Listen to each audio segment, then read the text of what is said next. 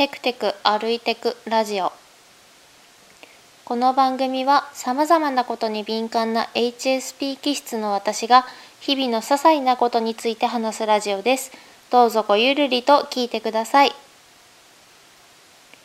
今回は3.11特集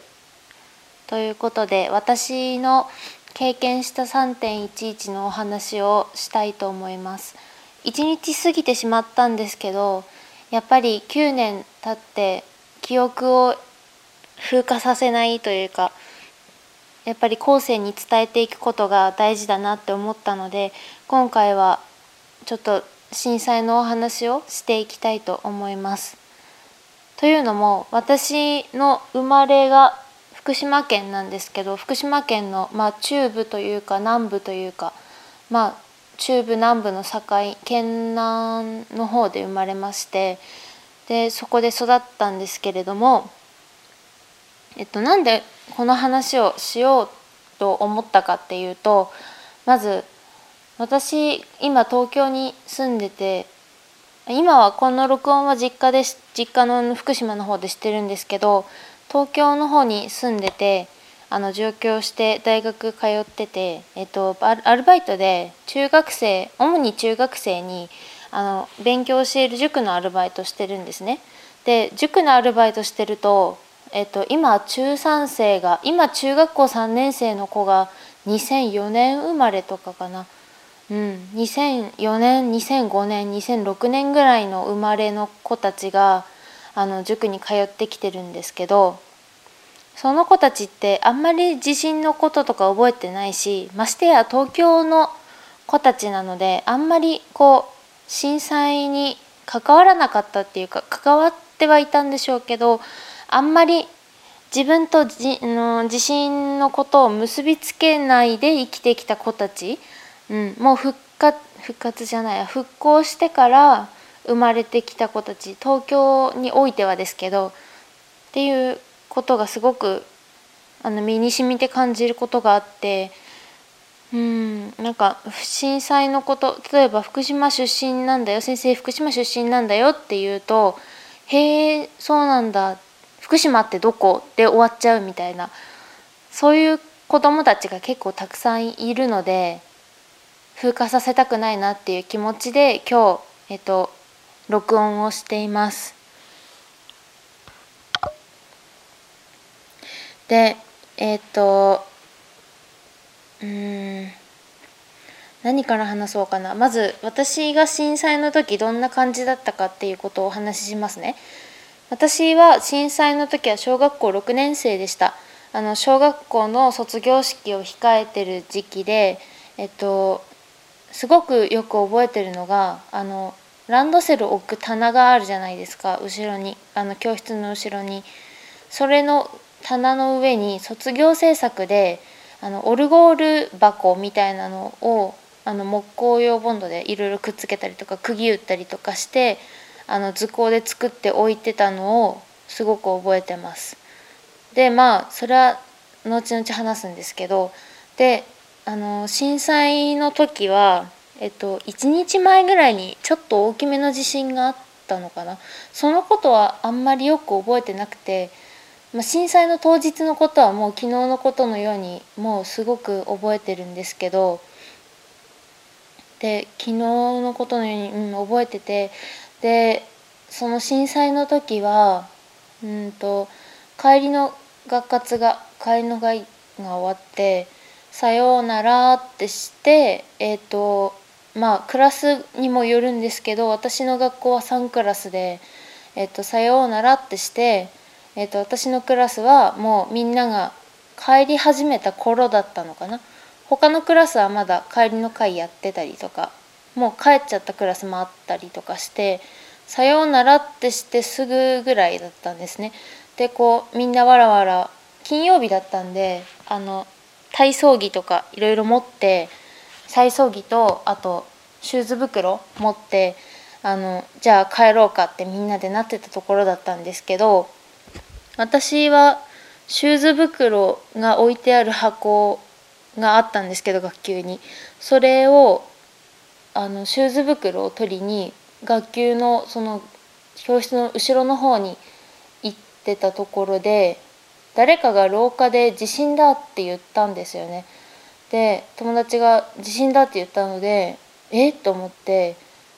なんか窓の方を見たら窓がカタカタカタカタって動いてて多分それが初期微動だったと思うんですけどその後にまあ、主要動というか大きい地震が来てでこれはやばいってなってその瞬間の時だけ覚えてないんです。その瞬間だけ覚えてなくてでえっと友達そこのその場にいた友達ともうどうしようもなくて手つないであのロッカーに頭をこう3人で入れてランドセル背負ってどうにか耐えしのいだっていう感じなんですけどその一番大きいあの地震が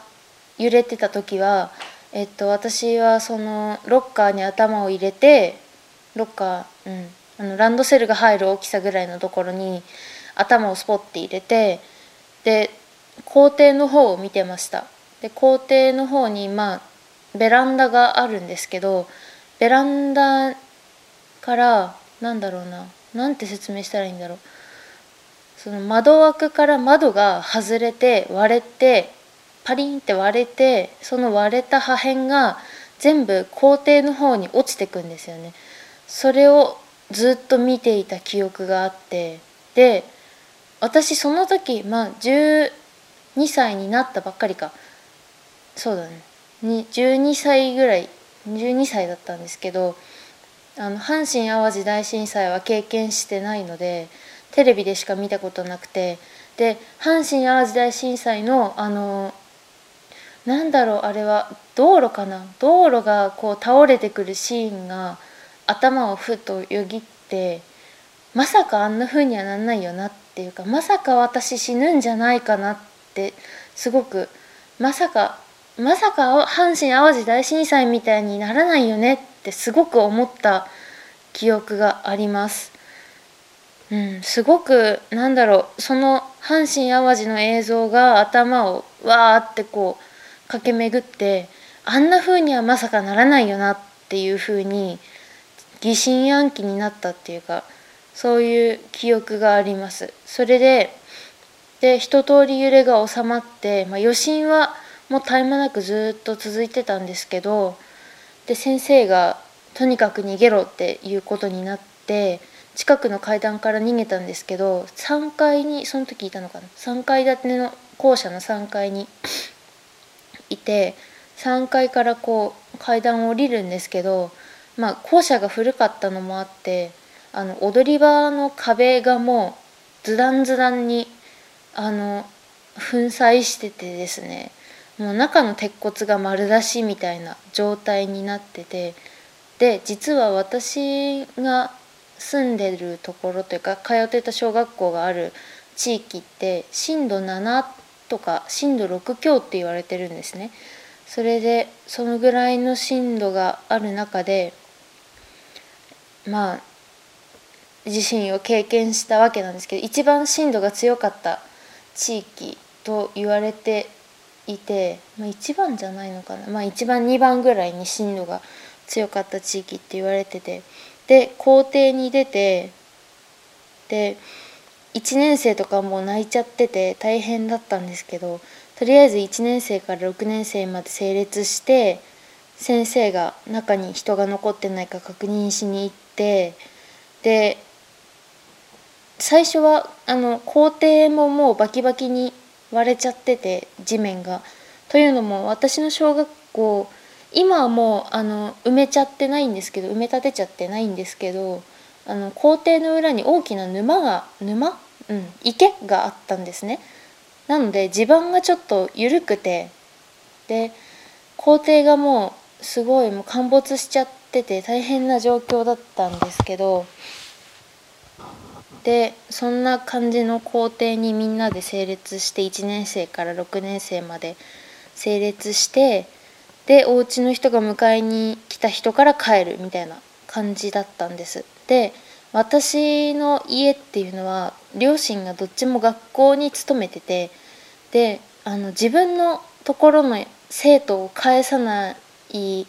限り自分も帰れないじゃないですか学校の先生って。なので本当にもう全校生何人いたの？600人ぐらいいたんですけど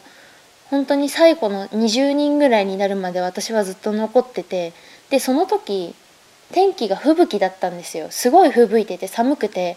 で私服の上からあの学校のジャージをちょうど金曜日だったんで持って帰るんで持っててジャージ着てもうすごい防寒に対策をして